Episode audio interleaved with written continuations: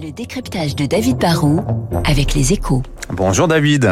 Bonjour Dimitri. La Samaritaine rouvre après 15 ou 16 ans, 16 ans je crois. 16 ans. D'un Plus de 15 ans, on va ouais, dire. oui.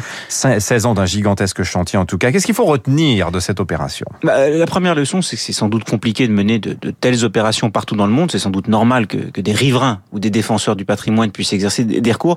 Mais se dire qu'il a fallu au total hein, plus de 20 ans entre le moment où LVMH a racheté la Samaritaine et la réouverture du magasin demain, bah, cela montre à quel point la France adore se tirer des balles dans le pied. hein. À force de vouloir bien faire, on est devenu, il faut le dire, trop bureaucratique et forcément, quand on ralentit tout, eh ben, on nuit à l'activité économique. hein. Il y a des entrepreneurs qui hésitent et d'autres qui préfèrent, franchement, investir ailleurs. Alors la leçon de la Samaritaine, c'est que malgré tout, on finit par y arriver. mais, euh, oui, David, hein. oui, oui. Alors ça, c'est la bonne nouvelle. hein. C'est difficile, mais c'est pas impossible de faire des affaires en France. Mais, mais soyons honnêtes, hein, de tels délais font que seuls des groupes très puissants ou des entreprises familiales qui ne subissent pas la, pression de la bourse peuvent se payer le luxe de prendre autant de temps. hein.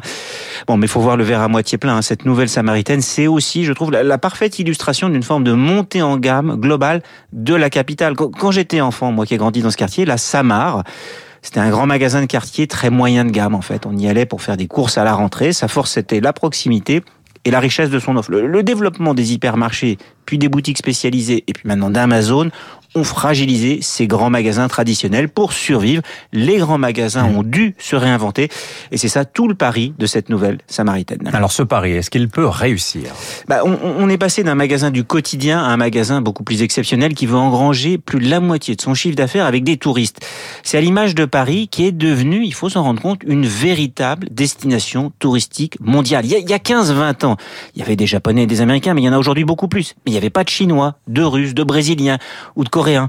Les clients vont revenir parce que le Covid va finir par passer et ce pari semble assez réaliste car en fait, on, est passé d'une très grande Samaritaine avec plusieurs immeubles, on passait tout le temps d'un immeuble à un autre, à un projet mixte recentré. Il y a un grand magasin haut de gamme, mais aussi des immeubles qui ont été loués à d'autres comme Uniqlo. Il y a des bureaux, des logements, de la restauration tendance qui fera venir des Parisiens. Il y aura aussi un palace avec vue sur la Seine qui ouvrira en septembre. Bon, le concept est équilibré et le quartier aussi, lui, monte en gamme en fait. Recul de la voiture de Rivoli fait parfois râler quelques Parisiens, mais ça va aussi en attirer d'autres, surtout que d'autres boutiques comme un Ikea ouvrent juste à côté.